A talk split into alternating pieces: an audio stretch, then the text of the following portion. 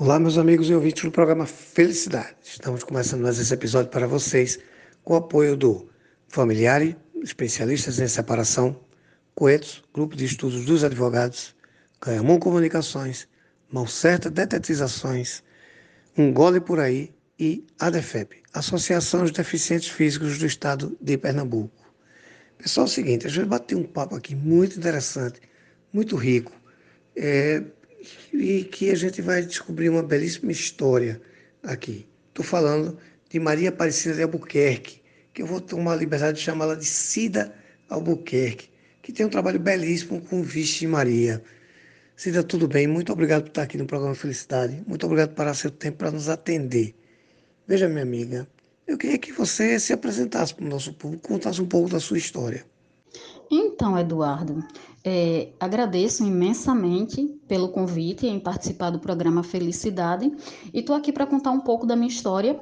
É, me chamo Maria Aparecida de Albuquerque Sena, como você citou, Cida Albuquerque, né? E ainda intitulo que sou mais uma Maria que não vai com as outras, uma Maria que se recusa a ter vida de Maria, como cita a tira do YouTube lá. Quem quiser dar uma conferida é só procurar, porque realmente é uma coisa bem interessante. É, eu vim do corte da cana, né? Há muito tempo atrás. Hoje eu tenho 43 anos. Quando criança, meu pai dizia que filhos, filhas era para trabalhar, não era para estudar, para não escrever carta para namorado. E você vê que a tecnologia está aí, à torta e à direita, é, te dando várias oportunidades para isso. Infelizmente, meu pai hoje não se encontra conosco, né? Partiu, mas está lá em cima olhando por mim. É, minha trajetória foi bem corrida, bem sacrificada, como a de muitas mulheres vinda do, vindas do interior. E eu costumo dizer o seguinte, que ninguém desista, nenhuma desista. Sempre mantenha o foco, agarre e abrace seus objetivos, que um dia você chega lá. Não importa quando, mas que você chega, você chega. É só manter o foco. E em relação ao meu curso de serviço social, eu continuei fazendo o curso até junho do ano passado, porque dali por diante já não deu mais para dar continuidade, porque não apareceu o trabalho, a faculdade também não me ajudou, sabe? É, enviei currículo, pedi trabalho, já tentei de tudo, mas se não dá para dar continuidade ao curso, eu estou feliz do mesmo jeito, porque é, eu sempre me mantenho informada sobre muitas coisas, eu estudo pela internet e eu acho que muita gente poderia fazer o mesmo, se informar, estudar pela internet, porque se você tem um celular, você tem o mundo inteiro na palma da sua mão. Eu sempre friso o seguinte, que conhecimento ele nunca é demais. Ele nunca é demais e o conhecimento ele também não tem serventia se ele não for compartilhado. Tanto é que às vezes quando eu é, posto algumas coisas no, no meu número pessoal, no meu status de WhatsApp, é, em relação às coisas que eu faço, eu mostro todo o processo fazendo. Quem quiser e quem tiver interesse, despertar interesse, é só me perguntar as medidas exatas para cada coisa que eu faço questão de, de contar, porque, minha gente, o mundo ele é enorme e eu sou só um grão para habitar esse planeta. Então, eu acho que o compartilhar, quando a gente compartilha, a gente enriquece mais. Em 2014, eu dei uma guinada na minha vida, né? Eu me livrei de todos os possíveis problemas que eu tinha que me impediam de realizar o meu sonho, que era cursar uma universidade. Então, eu fiz o seguinte: é, arrumei um emprego em um motel como camareira, uma carga horária de 12 horas, 12 por 36 é, e encaixei os estudos. Resolvi estudar. Entrei no EJA, programa de, de, de jovens e adultos, programa do governo, e concluí o ensino fundamental. E em 2018 concluí o ensino médio. E sendo assim possível, prestar vestibular. Aí prestei vestibular tanto para jornalismo quanto para serviço social. Passei nos dois e nossa, fiquei muito feliz, porque, hum, embora muitas pessoas não acreditassem em mim, nunca confiassem no meu potencial, mas eu sabia que eu era capaz, que eu sou capaz e que eu vou muito além. Eu costumo sempre dizer o seguinte, que o meu grau de escolaridade não me permitiu alçar grandes voos, mas que minha força de vontade um dia me levará muito além. E eu ainda sou uma sementinha prestes a germinar, sabe? Pois bem, é, nesse trabalho, é, achavam que eu iria cursar jornalismo, mas aí era muito pesado para mim, não dava para para conciliar com o meu salário, né? Então eu optei por serviço social. E aí começaram a maioria dos problemas, porque aí já começaram a me ver com outros olhos. Eu não sei o porquê, mas talvez devido ao, curso de serviço social não ser bem quisto por muita gente. Então eu passei a, a sofrer algum, algumas perseguições. Eu digo até que perseguições, porque a minha gerente chegou para mim e disse que tinha uma boa e uma má notícia para mim. Me mandou escolher entre o curso e o trabalho. Então eu simplesmente olhei para ela e fiz: Ó, oh, eu tenho dois braços, duas pernas é, um castelinho mofado no qual eu não pago aluguel, que é a minha casa, é o meu lar, e disposição para dar e vender. Eu vendo água no sinal, eu faço faxina, faço qualquer coisa, desde que seja lícito, para custear a minha faculdade, mas de fome eu não morro. Aí ainda citei, né, que não estava pedindo para sair, mas se quisesse pôr para fora, ficasse à vontade. Então, foi exatamente o que aconteceu. Fui demitida e pronto. Mas aí eu não, não contava com a pandemia, nem eu nem ninguém contava com a pandemia. E ela veio aí para ou para nos ensinar muita coisa ou não, com certeza, para nos ensinar muita coisa, porque às vezes a gente aprende muito com aquilo que não é bom, sabe? E a história é longa, meu amigo. Tá preparado? Então, assim, é, eu achava, no meu ponto de vista, que a pandemia ia ser uma coisa de uns três, quatro, cinco meses no máximo. Mas aí não foi, né? E cada um teve que se reinventar da forma que lhe, lhe fosse melhor, lhe conviesse no momento, né? Porque é, não tá fácil para ninguém, o desemprego tá grande. Trabalho não está difícil, tá? Trabalho tá difícil, carteira assinada, mas se você procurar trabalho, com certeza você encontra. Então foi aí que alguns amigos me falaram: Ó, oh, tu é tão inteligente, por que não fazer artesanato para vender? Não pôr a mão na massa? Assim, até porque eu sempre fui muito curiosa, né? A minha casa, a cerâmica da minha casa, quem botou fui eu, as paredes quem rebocou fui eu, com, com argamassa.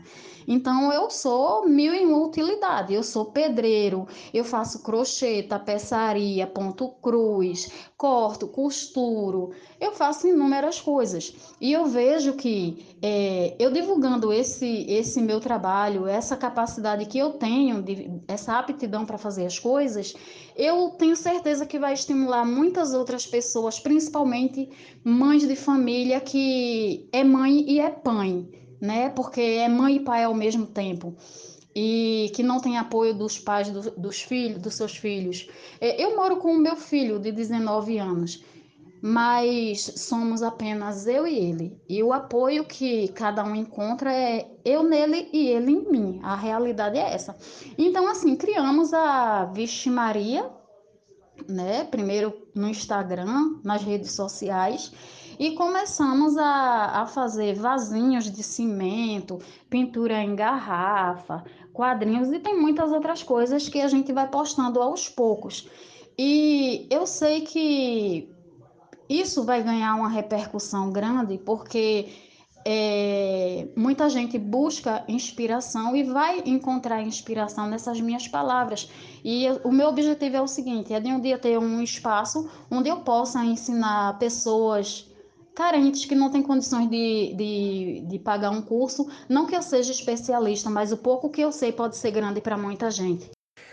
Minha amiga, veja só, a sua história é belíssima, não é? Uma, uma história de força, é, é, de buscar vontade, de foco. Veja, antes de conhecer um pouquinho sobre o seu artesanato, eu queria saber como é que as pessoas que estão nos ouvindo vai dar essa guinada, vai buscar essa força que você buscou e, e vai conseguir se reinventar. O que, essas pessoas que estão passando agora por um momento é, não confortável e, e, te ouvindo e vendo essa tua história, como é que essa pessoa deve pensar? O que é que elas devem começar a pensar para poder dar essa guinada? Bom, é, primeiramente, o que elas não podem fazer é cruzar os braços e ficar esperando a pandemia passar, porque infelizmente, lamento informar, mas não vai passar. E se de fato passar, é, a maioria das pessoas vai ficar com aquilo na cabeça e você pode ter certeza de uma coisa, que muita gente não vai abandonar a máscara, mesmo que o vírus já tenha sido controlado, já tenha sido até dissipado. Então, ao invés das pessoas ficarem focando nesse tipo de coisa, é, em pandemia ou em, em, em medo de, de, pôr a cara na rua é, ou ficar vendo notícias. Por exemplo, é, a mídia ela é muito boa, é muito informativa, mas existem algumas situações que é uma mídia tóxica, porque ao invés de acalmar as pessoas que já estão diante dessa situação que infelizmente a gente, eu, você e todo mundo, a gente não consegue controlar. Então, ao invés da mídia acalmar as pessoas, causa um pânico muito maior. Então, o que é que eu sugiro? Parem ou diminua de ver televisão, porque a televisão, sinceramente, no meu ponto de vista, não me enriquece em absolutamente nada, a não ser quando eu, quando eu vejo um documentário, quando eu vejo coisas desse tipo, sabe? Então, o que a pessoa pode fazer assim, é muito simples. É pegar uma folhinha de papel e escrever, cinco, não vou nem dizer dez, mas cinco possíveis coisas que elas gostariam de aprender e aproveitar para fazer, porque a internet, como eu já citei anteriormente, ela está aí. É, se a pessoa tem um celular, não importa se é evoluído ou se é mais fraquinho, mas se tem um celular, ela tem o conhecimento inteiro na palma da mão. E cabe a ela fazer desse conhecimento é, uma coisa produtiva para si mesma, para a sua família, para as pessoas que conhecem. É, não compartilhe coisas ruins, compartilhe só coisa boa. Se for alguma coisa que vai acrescentar na vida de outra pessoa, compartilhe. Compartilhe o que tiver certeza, o que for produtivo, sabe? Porque a partir do momento que a gente faz uma, uma limpeza nesse tipo de coisa, nesse tipo de informação, nessas coisas que não nos acrescentem absolutamente nada, a tendência é só evoluir. Então, eu, eu faço assim, eu faço não, eu digo o seguinte, que a pessoa dê sempre o primeiro passo. Tem vontade de, de fazer chocolate para vender? Faz.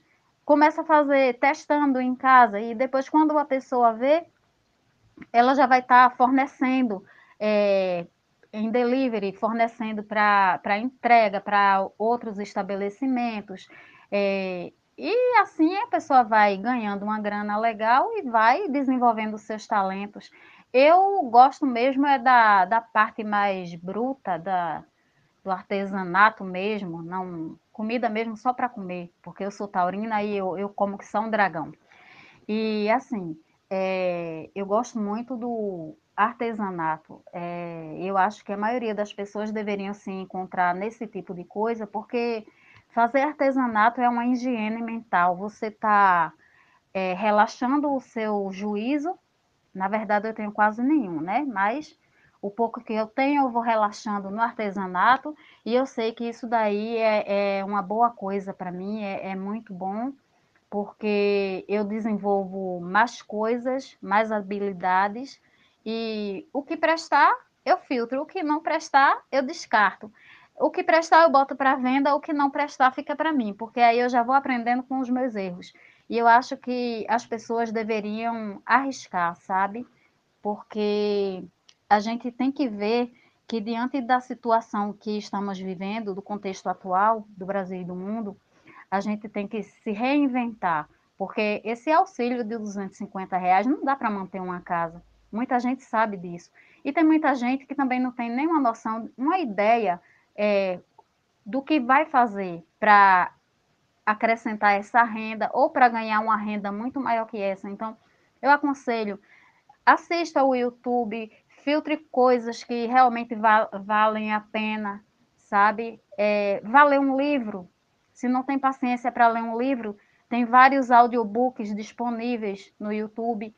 É, você tem o conhecimento na palma da mão. É isso que eu sempre tenho para falar. O conhecimento na palma da mão. Então, ao invés de você estar tá dando like em fulaninho que é de outro país, em um cantor, ou uma atriz, um ator, alguma coisa desse tipo, que nem sabe que você existe, então você dê like na sua própria vida e diga: eu vou vencer, eu vou botar a mão na massa, eu vou criar coragem e eu vou fazer. Eu posso errar mil vezes, mas eu sei que diante da, dos erros, é, a oportunidade ela aparece e, consequentemente, o êxito. Minha amiga, perfeito, perfeito. É isso mesmo. A gente tem que levantar, botar a cara a tapa, partir para cima, não esperar nada acontecer. É, é exatamente o que você falou. Né? O conhecimento é tudo, o conhecimento faz a gente mudar de vida. Isso é uma verdade e que você é um exemplo muito bom para a gente. Diga uma coisa, quem quiser conhecer seu trabalho, quem quiser seguir nas redes sociais, como é que vai lhe encontrar? Então, as pessoas que buscam um pouco de inspiração podem nos encontrar no Instagram, é, Underline Artes, e lá tem um pouco das nossas coisas. E também tem link para contato, WhatsApp, essas coisas aí. Aí quem quiser, quem se interessar, pode lá dar uma olhada e entrar em contato conosco. Entrem, confiram e comprem, comprem, comprem. Minha amiga, eu quero agradecer, agradecer a sua participação aqui no programa Felicidade. Dizer a você, faça sempre uso do programa. O programa é nosso. Então, sempre que tiver uma novidade, venha-se embora para cá. Então, Eduardo, é, o prazer foi todo meu, tá? É, agradeço a oportunidade de poder compartilhar um pouco da minha vida, da minha trajetória e dizer para as pessoas que não baixem a cabeça diante das dificuldades, porque é diante das dificuldades que a gente aprende a dar a volta por cima, tá bom? Brigadão e estamos aí. Minha amiga, mais uma vez eu que agradeço, muitíssimo obrigado. Volte sempre que precisar, sempre que quiser, o programa estar à sua disposição. Fique com Deus. Vocês em casa fiquem com Deus e até um próximo episódio. Muito obrigado.